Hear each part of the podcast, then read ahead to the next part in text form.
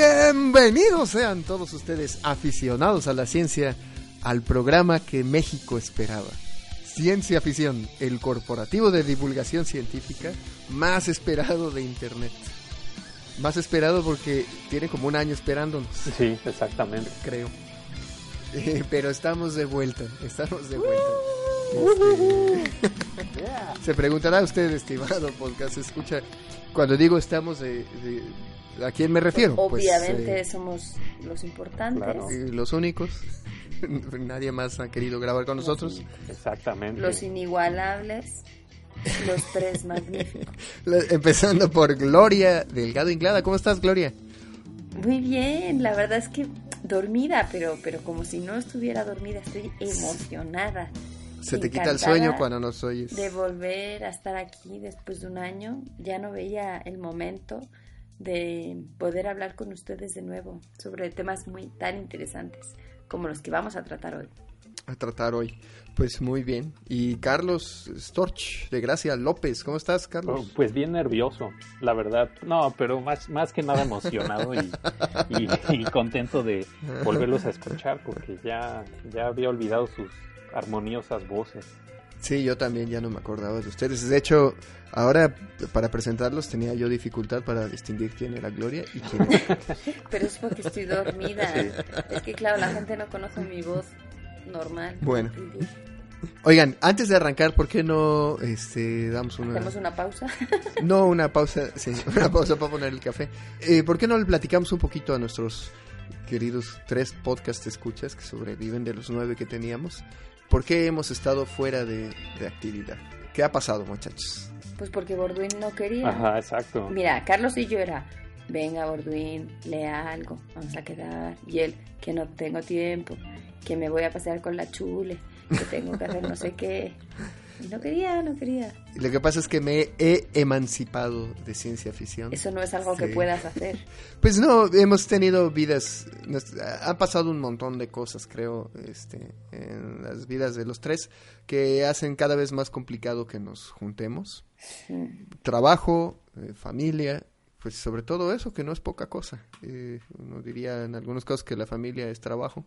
Y pues eso nos ha alejado por mucho tiempo el micrófono. Y además, bueno, hacer el podcast no solamente es grabar, también implica pues seleccionar los temas, prepararlos. Ya empieza a y- quejarse. Y, después de eso, editarlos y... Y claro, es que yo hago todo el esfuerzo porque ustedes solo hablan y yo tengo que editar y luego no sé qué, pero si a quien te editas más es a ti. hacerles, hacerles la comida para que lleguen tarde cuando ya está fría y que no me den las gracias, ingratos. Y, y luego recordarles que aquí no es hotel y no pueden venir nada más cuando quieren. Sí. Bueno, ese, eso no lo entiendes quizá muy bien, Gloria, porque es la queja de la madre mexicana. Claro que lo entiendo. Eso es la queja de la madre mundial.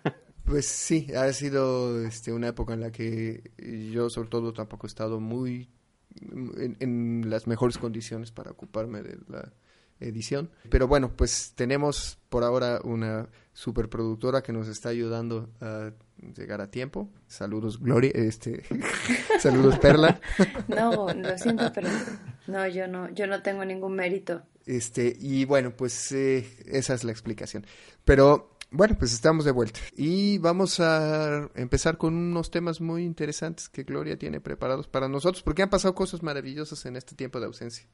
Bueno, y ustedes también estén preparados, ¿no? Bueno, pues arranquemos. Gloria, ¿cuál es el tema? Chun, chun, chun, chun. Entonces, aunque Borduin no quería que hablara de esto, porque después de un año, 15 días le parece mucho de que ya se ocurrió esto. Pero bueno, entonces quiero hablar de la que creo, sin ninguna duda, que será la noticia científica y, por supuesto, astronómica del año. Y eso que ha ocurrido en el mes de abril. Eh, como decía, ya sé que esta noticia ya no es noticia, pero yo creo que quizás algunos de los que nos escuchan los, lo, lo leyeron o lo vieron en la tele o lo escucharon o lo que sea, pero a lo mejor no entienden bien o no llegaron a entender por qué la comunidad científica se emocionó tantísimo, por qué a todos en realidad nos debería de emocionar, aunque sea un poco, o incluso no sé si se enteraron que la rueda de prensa a nivel nacional fue en CONACYT, ¿no? También eso es llamativo, no suele ocurrir muy a menudo. Entonces, bueno, antes de, de hablar de la noticia en sí, que supongo que ya saben de qué se trata. Lo que quiero hablar es empezar por el, por el telescopio o el conjunto de telescopios con el que se, se pudo llegar a esta gran noticia, ¿no? que es el, el EHT o Event Horizon Telescope.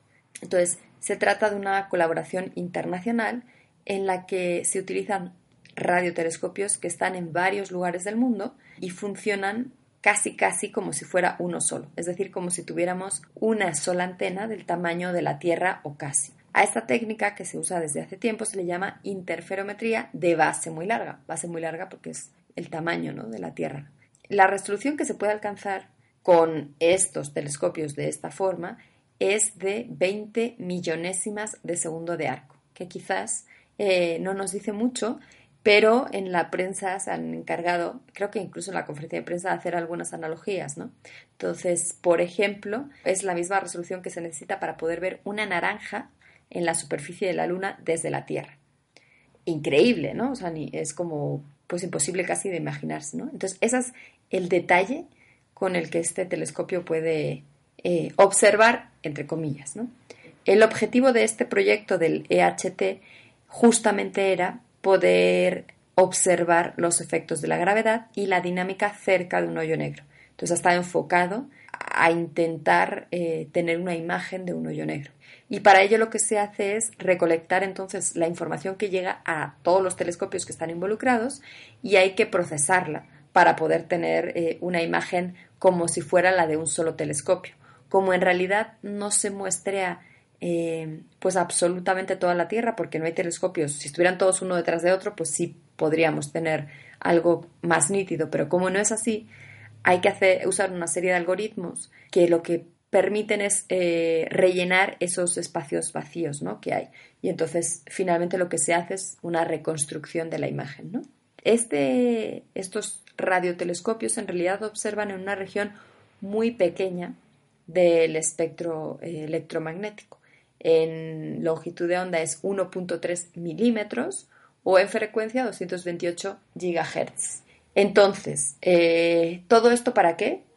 Pues el 10 de abril de este año, seguramente recuerdan que de forma simultánea en varios países se organizaron ruedas de prensa para presentar la primera imagen de un hoyo negro. Desde días antes ya se sabía que iba a haber una rueda de prensa y obviamente, como dijeron que iba a ser algún resultado relacionado con el EHT, que está enfocado a tratar de tomar, tener una imagen de un hoyo negro, pues, pues todos pensábamos que era eso, que tenían la imagen de un hoyo negro. Pero había un poco de especulación acerca de si sería el de nuestra galaxia o el de M87. El hoyo negro de nuestra galaxia se conoce como Sagitario A y está a 26.000 años luz de nosotros, en el centro de, la galaxia, y tiene una masa de 4 millones de veces la masa del Sol. Y por otro lado, eh, el hoyo negro de M87 pues está en el centro de una galaxia que está a 55 millones de años luz de nosotros, pero la diferencia es que este hoyo negro tiene una masa de 6.000 millones de veces eh, la masa del Sol. Entonces, eh, en realidad estudiaron los dos porque vistos desde el cielo tienen un tamaño parecido, pero al final eh, la imagen que nos mostraron es la del hoyo negro de M87. Se supone que ya, o sea, tienen imágenes de, de, la Vía Láctea, pero todavía no son suficientemente buenas. Entonces, según dicen, a lo largo de este año, pues habrá otro anuncio y quizás sea la imagen de nuestro hoyo negro. Entonces, bueno, la imagen final que se mostró y que todos ya hemos visto en la televisión y en los millones de memes, ¿no? Que, que hubieron en esos días.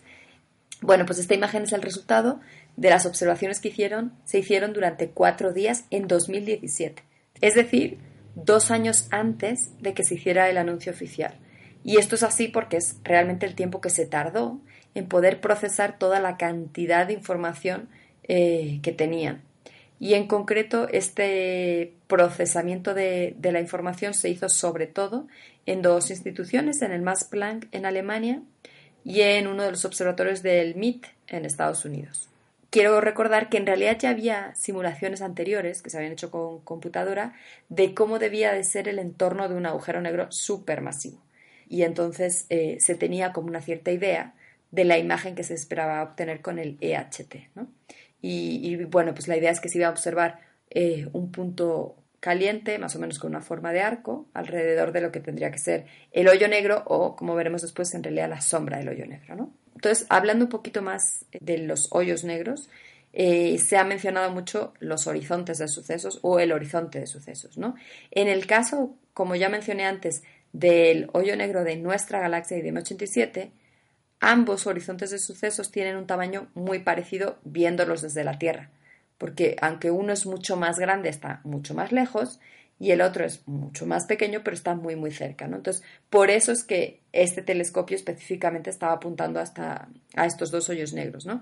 Y solo para quien no lo sepa, el horizonte de sucesos es como una esfera imaginaria que una vez que se atraviesa, pues ya de ahí no sale nada, ¿no? Es lo típico que se dice que de un hoyo negro eh, no puede salir nada, ni siquiera la luz, y por eso se ve negro, ¿no? Entonces, eh, el gas que está alrededor, está alrededor del hoyo negro como que lo envuelve y la luz también que hay eh, alrededor del hoyo negro es curvada por el, propio hoyo negro. ¿no? Entonces, de alguna manera, el hoyo negro está también como envuelto en una esfera de fotones, ¿no? que puede ser más o menos caótica porque esta luz está curvada. Y bueno, todo esto que parece un poco así eh, enrevesado quizás, está perfectamente explicado por la teoría de la relatividad general de Einstein aparte del hecho en sí de la emoción de observar un hoyo negro, que parece así como de ciencia ficción, bueno, ya no tanto porque lo vimos en Interstellar.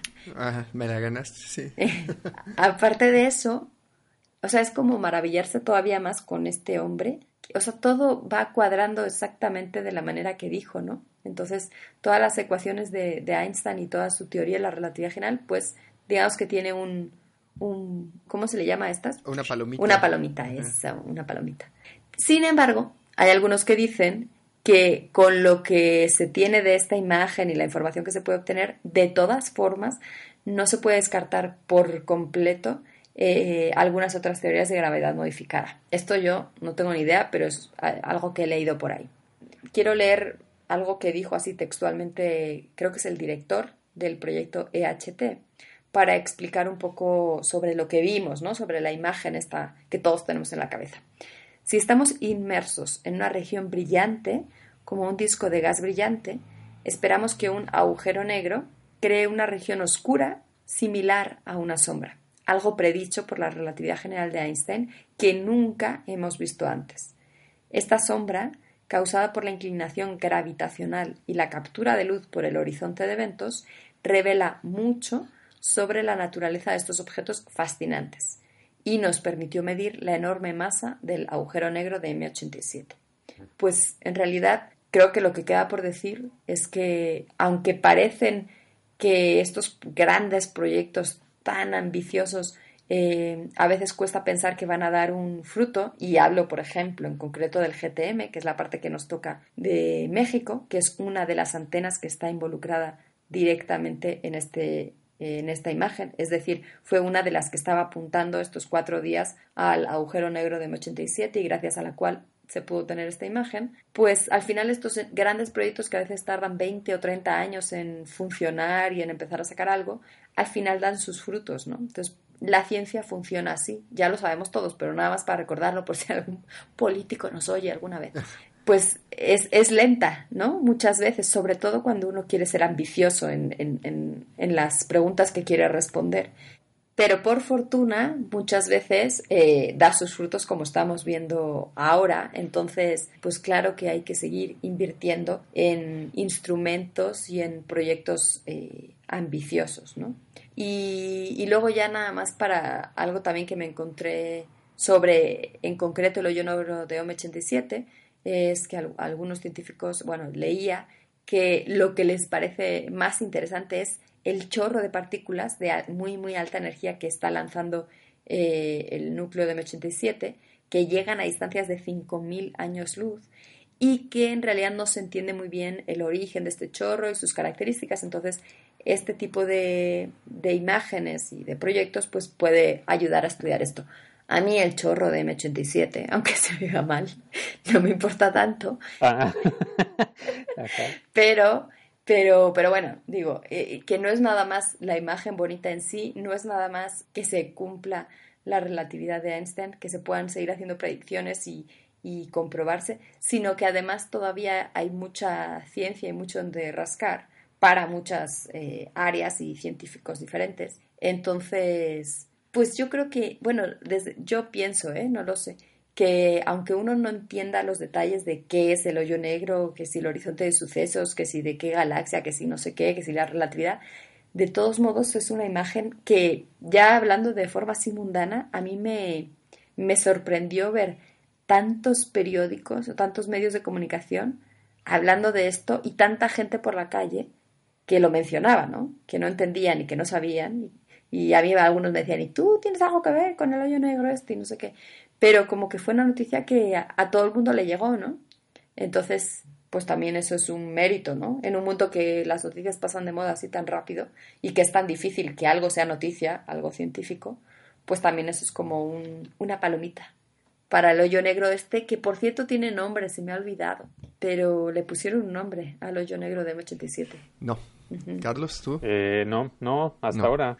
Bueno, ahora lo buscas. Entonces, eh, solo para cerrar, hay que decir, a menos que quieras decir algo más, que efectivamente es la gran noticia del año y más. Y se ha dicho que plantea, como ha pasado con, con las ondas gravitacionales, una nueva manera de, de hacer la observación.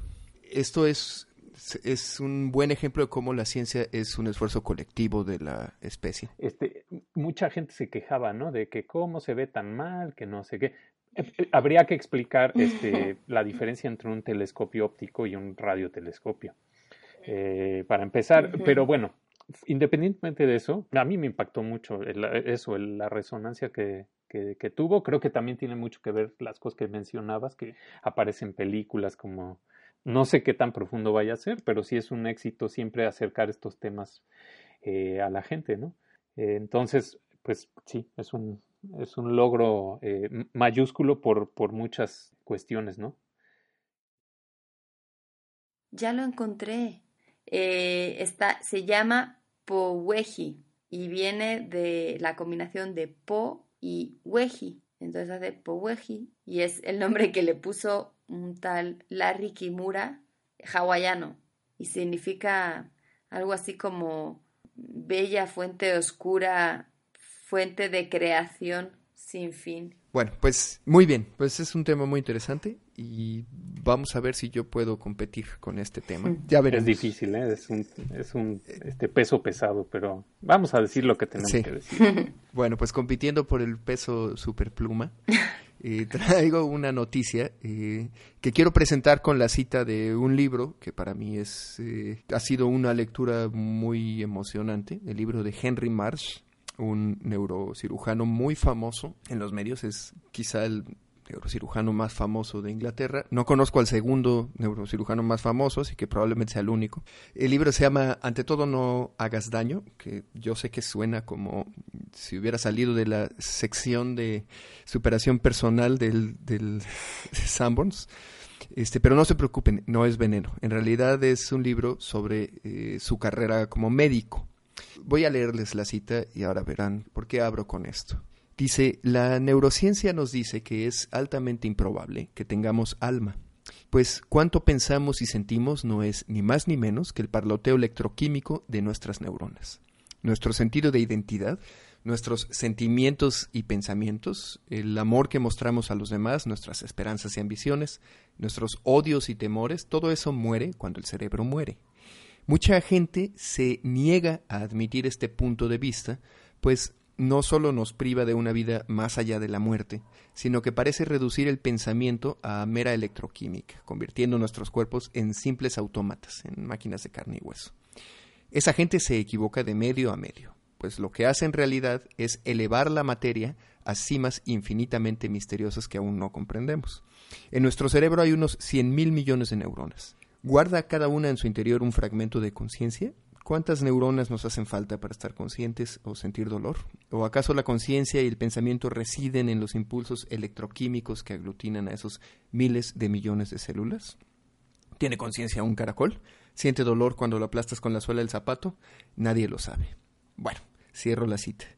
Eh, La idea de que un cerebro pueda trascender la muerte del cuerpo ha sido explorada muchas veces en el cine y en la literatura de ciencia ficción, especialmente, pienso yo, en la literatura pulp, inolvidablemente en un cuento de corto de Roald Dahl que se llama William y Mary, que aparece en la colección Relatos de lo Inesperado y en el que un filósofo con cáncer en etapa terminal es convencido de mantener su cerebro con vida dentro de una este, pecera llena de lactato de Ringer y conectado a una máquina. No les voy a contar más porque los relatos cortos de Roald Dahl son además una delicia y efectivamente inesperados y porque este no es un podcast de literatura.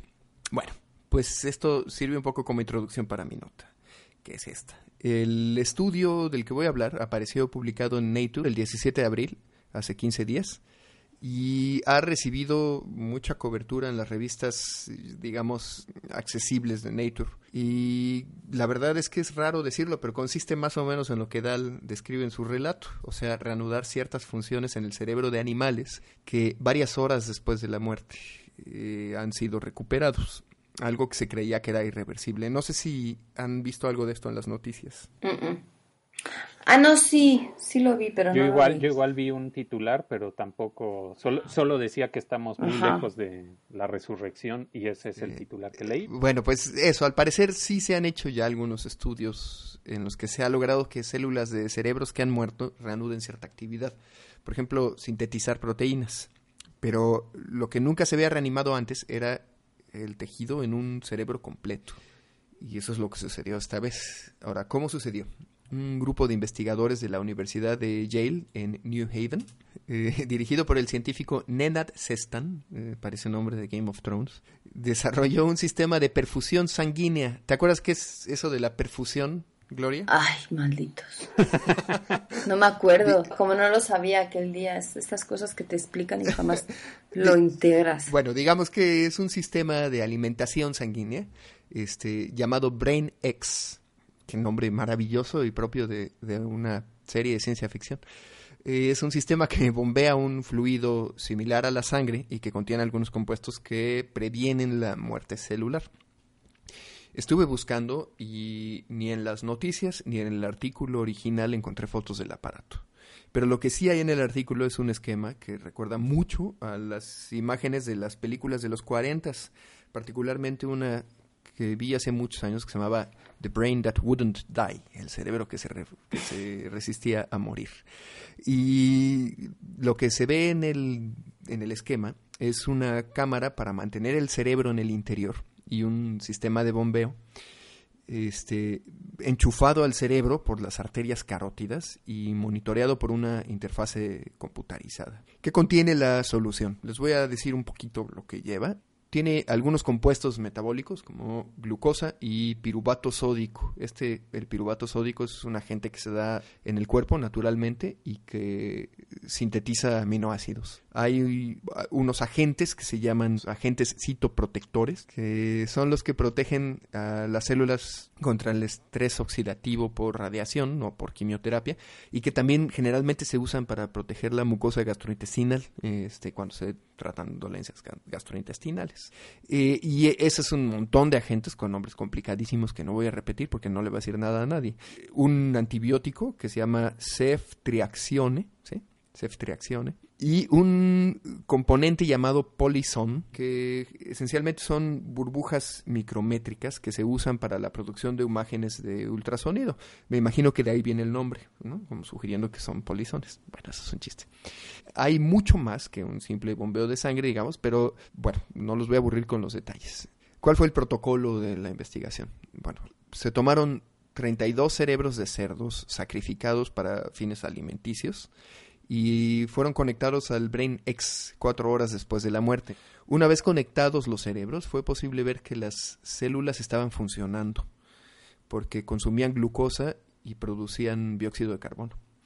Podían transmitir señales eléctricas y porque la estructura celular de los cerebros conectados a la máquina se conservaba, a diferencia de los cerebros control, cuya estructura celular pues, mostraba los daños esperables. Eh, se usaron cuatro grupos, tres de ellos eran el control, y el tiempo de actividad cerebral fue de seis horas, pero aparece, al parecer el sistema puede mantener con vida al cerebro pues hasta ahora se cree hasta 36 horas. 36 horas porque aún no se sabe por cuánto tiempo podría mantener vivas las células de un cerebro, eh, la máquina. quiero decir, no se conoce todavía el límite, ¿no? Podrían ser dos semanas, 15 días o 36 horas, punto 5. No sabemos. Eh, los cerebros recuperaron las siguientes funciones. Actividad sináptica espontánea, inflamación y correcta circulación a lo largo de arterias principales y secundarias, eh, la respuesta a algunas drogas, por ejemplo, hay una droga que incrementa el flujo sanguíneo en los cerebros de los pacientes, este, que dilataron los vasos sanguíneos de los cerebros de cerdo, este, y que hicieron que aumentara el flujo del perfusato, que es eh, la solución. Eh, ahora, los cerebros, efectivamente, como dices tú, Carlos, en el encabezado, la pregunta es si los cerebros podrían, podían vivir o sentir, es decir, si estaban resucitados. La respuesta corta es que no. El único objeto del estudio era restaurar funciones celulares y al mismo tiempo evitar la actividad cerebral compleja. O sea, se usaron algunos compuestos en el baño dentro del cual se encontraban los cerebros y además había anestésicos preparados en caso de que se detectase actividad cerebral. Los compuestos que estaban en el baño estaban también diseñados para inhibir la actividad cerebral compleja. O sea, patrones eléctricos a lo largo de toda la corteza cerebral, que es algo que está asociado a eh, lo que conocemos como conciencia, que eso concedo es un debate muy largo, lo que conocemos como conciencia, pero bueno, estaban vivos a nivel celular solamente y las células eran solamente pues, algunos grupos de células. Estaban conectados a un electroencefalograma y todos estaban en línea plana, lo que se conoce como flat line. Ahora, hay algunas preguntas que han contestado los miembros de Nature para acompañar la publicación del artículo. Y hay un par que me parecieron muy interesantes. Eh, por ahí alguien preguntaba en la publicación si la actividad cerebral reducida, mínima, que se ve en los cerebros de estos cerdos eh, constituyen un estado vegetativo. Y la respuesta es que no. Que aunque el estado vegetativo no se considera como un estado de conciencia, las neuronas en el cerebro de quienes están en estado vegetativo todavía están activas y pueden regular los ciclos del sueño, eh, las funciones del corazón, las funciones eh, de los pulmones y un montón de otros procesos.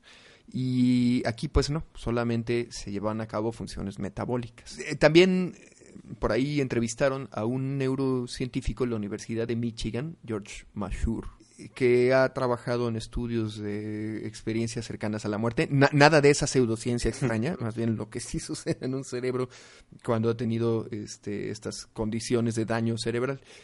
Y lo que dice es que podríamos imaginar que un cerebro en estas condiciones podría ser capaz de recuperar la conciencia, pero que efectivamente falta mucho trabajo para incluso considerar eso como una posibilidad.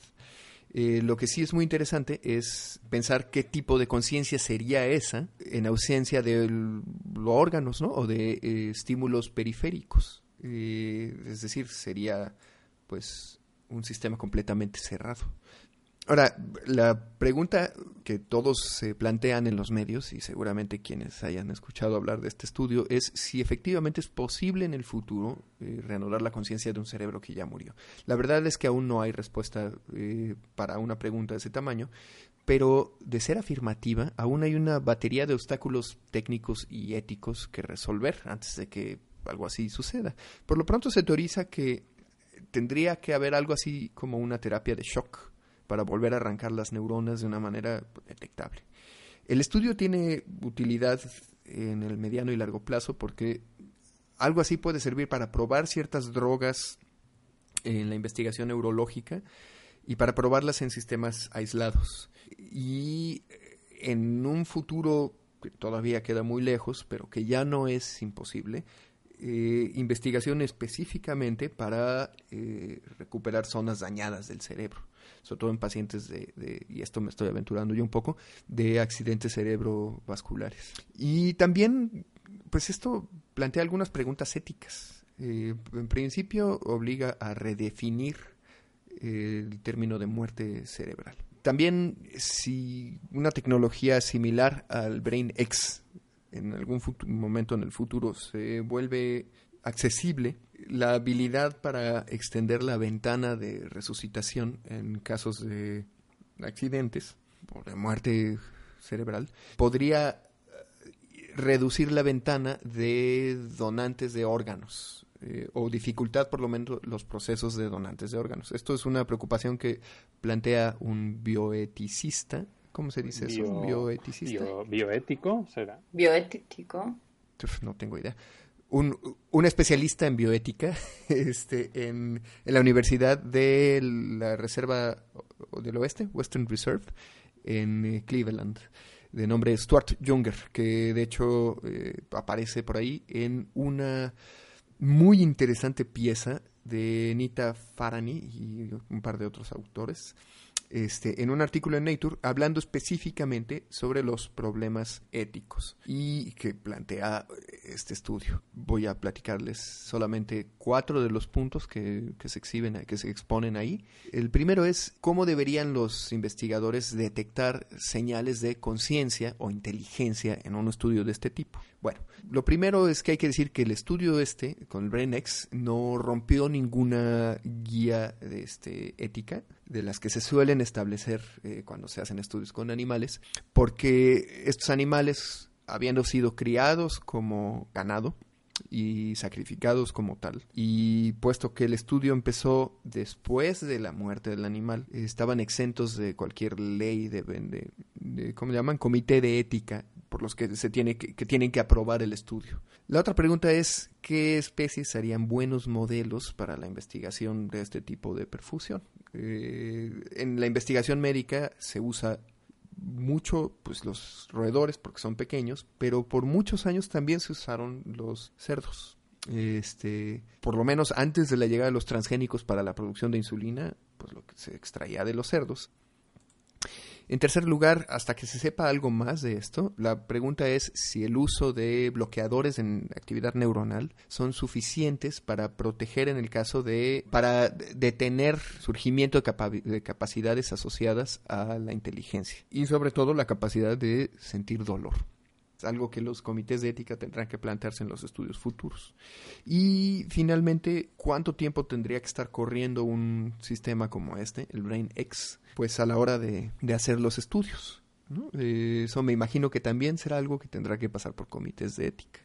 Pero bueno, esto no ha hecho las olas que hizo la noticia de la fotografía del agujero negro, pero en el mundo de la medicina sí que ha hecho olas, porque de nueva cuenta hay que irse para atrás y revisar lo que se creía que era pues ya un hecho dado en la ciencia, que es pues la idea de que las neuronas no se pueden restaurar una vez que han sido afectadas por la falta de oxígeno y de glucosa. Entonces, pues sí, vaya que es una noticia. Y a mí, en realidad, la posibilidad de restaurar el tejido cerebral me hace recordar las sabias palabras de mi abuelo Enrique cuando le ofrecieron una empanada de sesos. Él dijo que a él los sesos son en la conversación. Muy bueno. Y pues esta es la nota, muchachos. No sé qué piensas. Pues justo mientras empezas tu nota, perdón que me adelante. ¿Te comiste una empanada de sesos? No, no me gustan mucho. Es de las carnitas que menos me gustan junto con la pancita. Justo me estaba acordando haber leído esa nota pues sobre el descubrimiento de que las neuronas, contrario a una cosa que repetimos como mantra casi desde niños, pues sí tienden a recuperarse. Y pues es, es, muy interesante, hasta creo que tiene implicaciones hasta pues, a nivel casi personal, ¿no? Porque hay gente que ya mayor sobre todo, empieza pues a perder ya confianza en sí mismo porque piensa que está viejo, que ya no puede aprender, que e, etcétera, ¿no? Evidentemente es más complicado aprender mientras mayor te haces, pero estas cosas eh, creo que son muy interesantes y además pues por la parte de salud obvia que pues abre la puerta a la recuperación de, de varios padecimientos. No sé en qué grado, ¿no? Pero por lo menos creo que sí abre puertas a cuestiones que habíamos pensado hasta hace muy poquito este, que no eran posibles. Entonces, creo que también es una notición. Si no, aunque no haya trascendido tanto como el agujero negro, este, creo que sí es una noticia súper importante. Pero bueno, vamos al tema importante, por favor, yo estoy preocupada. Por favor, Carlos, no solo Gloria, sino la mitad de Facebook está espantadísimos porque nos están matando. Sí, sí, sí, sí. Sí, hemos leído este un, resurgimiento de, notas súper alarmistas con cuestiones que tienen que ver con la alimentación. Eh, debo decir, a la par que salió esta noticia, que tengo un tiempo, eh, bueno, acabo de empezar a leer un libro de José Miguel Mulet, a quien tuvimos el gusto de entrevistar por aquí hace un buen tiempo para hablar de transgénicos, pero que no solo es su tema, sino que también entre otros, nos habla de cuestiones de alimentación y de seguridad en la alimentación. Entonces estoy leyendo su libro que se llama Comer sin Miedo, que no es eh, nuevo, pero acaba de salir aquí en México impreso. Y entonces, bueno, ya se los platicaré cuando lo termine, pero pues eh, tiene bastante que ver con estos temas. Yo voy a hablar eh, de dos cosas que tienen un poco de relación con la nota de Gloria. Una porque es, ha tenido mucho impacto y su manejo tampoco ha sido muy claro o a veces ha sido muy inexacto y otra porque habla de esa incertidumbre que, de la que se nutre la ciencia, pero es otro tema aparte. Vamos a empezar con lo terrorífico.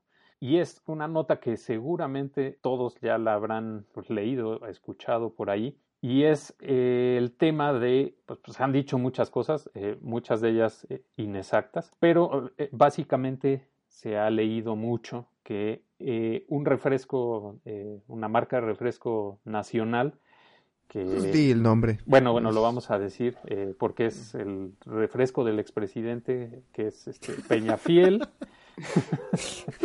este y que bueno, pues salió por ahí una nota que habían sido retirados sus productos del mercado estadounidense porque habían encontrado niveles de arsénico su, en su, pues, en estos productos. Como sabemos, el arsénico pues no es algo que nadie querría beber, obviamente. A veces leyendo las noticias a mí sí me dan ganas de beber arsénico. ¿eh? Debo decir que a mí también.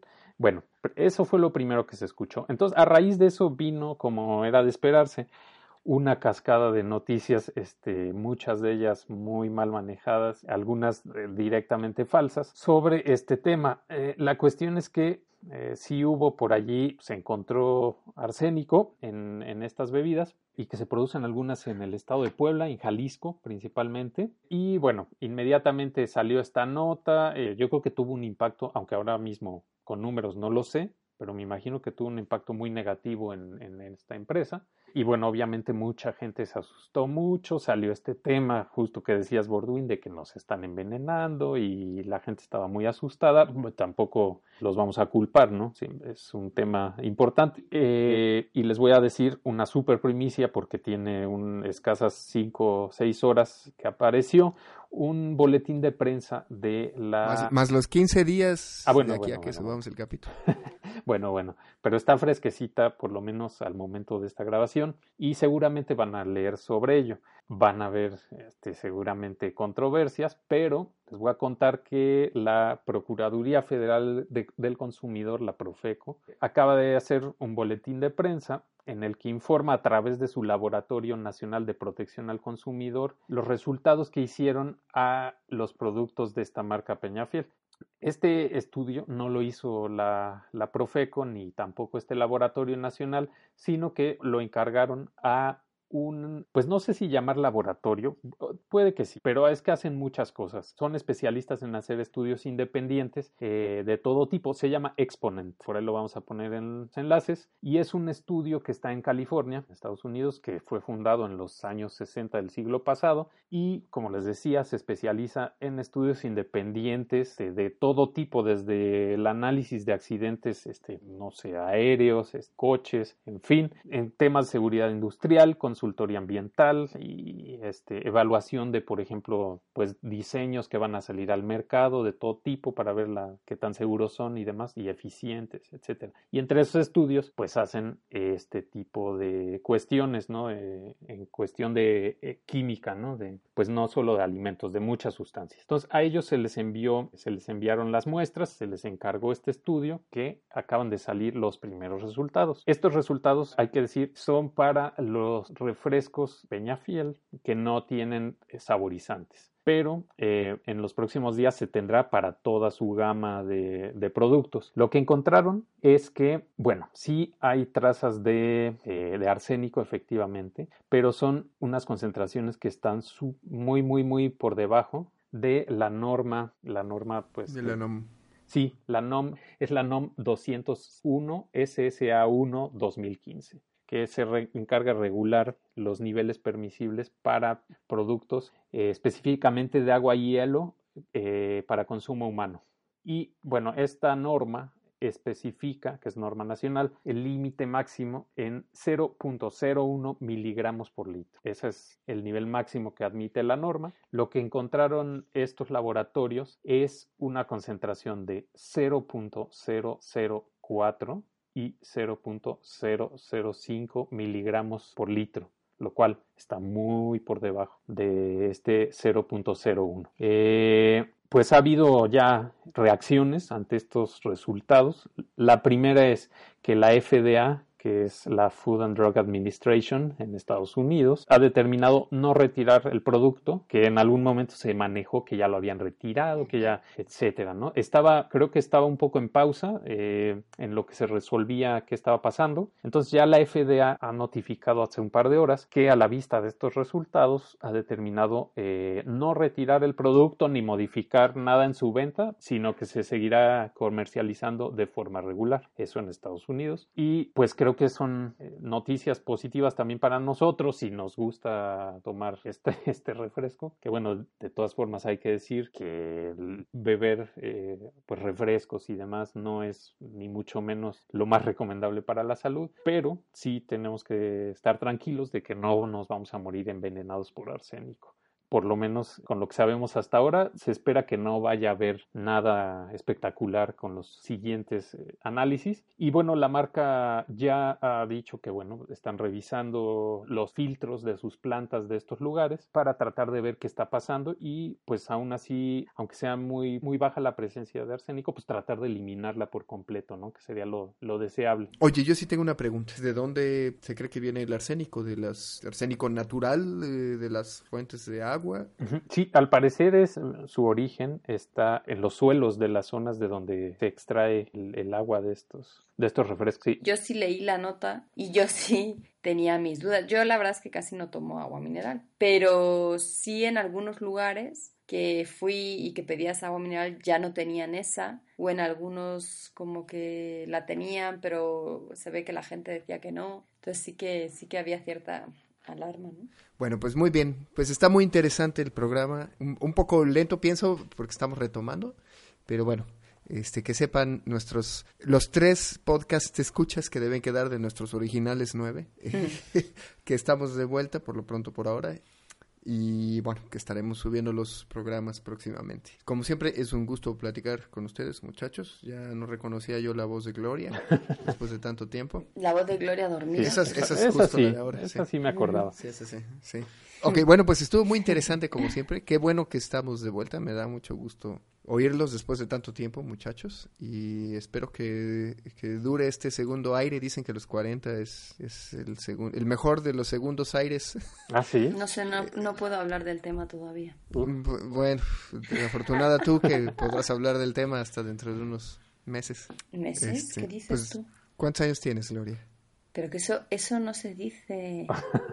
es cuántos parezco. ¿Es cuántos qué? ¿Cuántos parezco? Pues parezco 25, tú 10, así. Sí, exacto. El otro día me fui a tomar una cerveza y me pidieron la credencial de lector. Ah, bueno, sí fue en Era un buen amigo, ¿no? Porque vamos... Estuve a punto de invitarle una cerveza a la mesera, pero creo que era demasiado atrevido. Sola, solamente por, el, por la flor que me acababa de echar pidiéndome la credencial. Bueno, oye, si es en un bar que está aquí cerca de mi casa, eh, no te sientas tan halagado. A mí también me la piden. sí, efectivamente. Ah, pues me acabas de romper el corazón, pues está muy guapa la mesera. Lo bueno, siento. pues muy bien, ya, olvidemos eso. Este, vamos a lo que nos truje. Mesera, Este, si nos estás escuchando, llámalo, Sí. por favor. Tiene muy buenas historias de ciencia y de... Porque no tengo nada que hablar más que de ciencia todo el día. No, también Bueno, de, de Isaac Asimov. Y de su perrita. Ajá. eh, eh, cuidado ahí. Eh, Bueno, este, pues... eh, ¿Por qué? No, no, que está, que, que sí. que, que nos pueden escribir nuestros estimados podcast que escuchas con aclaraciones, hate mail de bots y hate mail genuino, todos lo recibimos. Este, con gusto, a nuestro correo electrónico que es Gloria. Eh, afición por la ciencia, arroba gmail.com. ¡Wow! Punto. Oh, mira, a la ¿Sí? primera como siempre. Muy bien. bueno, pues muy bien muchachos. Este estaremos mm, pendientes para, para estos días, volvernos a comunicar y con un ojo en las noticias científicas eh, para lo que venga próximamente y a ver si le damos seguimiento a alguna de estas noticias. Y hasta pronto. Muy bien. Pues un gusto. Nos vemos pronto. Uh.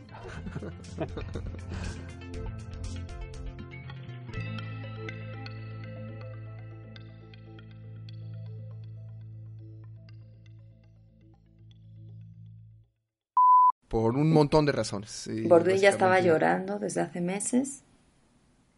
¿No? Yo, yo de felicidad porque tenía vacaciones, pero No es cierto. Bueno, este, pero mm, se oye un ruido por ahí. Son las campanas de mi iglesia, creo. Sí, suenan, suenan Espera. fuerte. Es Sí, son ¿por las qué no esperamos Uh, a que Imagínate cuando hay boda. Ta madre. Ay, ahora les mando un video, ya gatea. Hágate- Bueno, Oh. despídete de tus de- Y yo tengo una tendinitis, por cierto. por estar Porque ya pesa mucho. Es que pesa como casi nueve kilos. Ujú. Uf, no, pues ya. Ya está grande. nueve kilos de amor. Bueno, listo.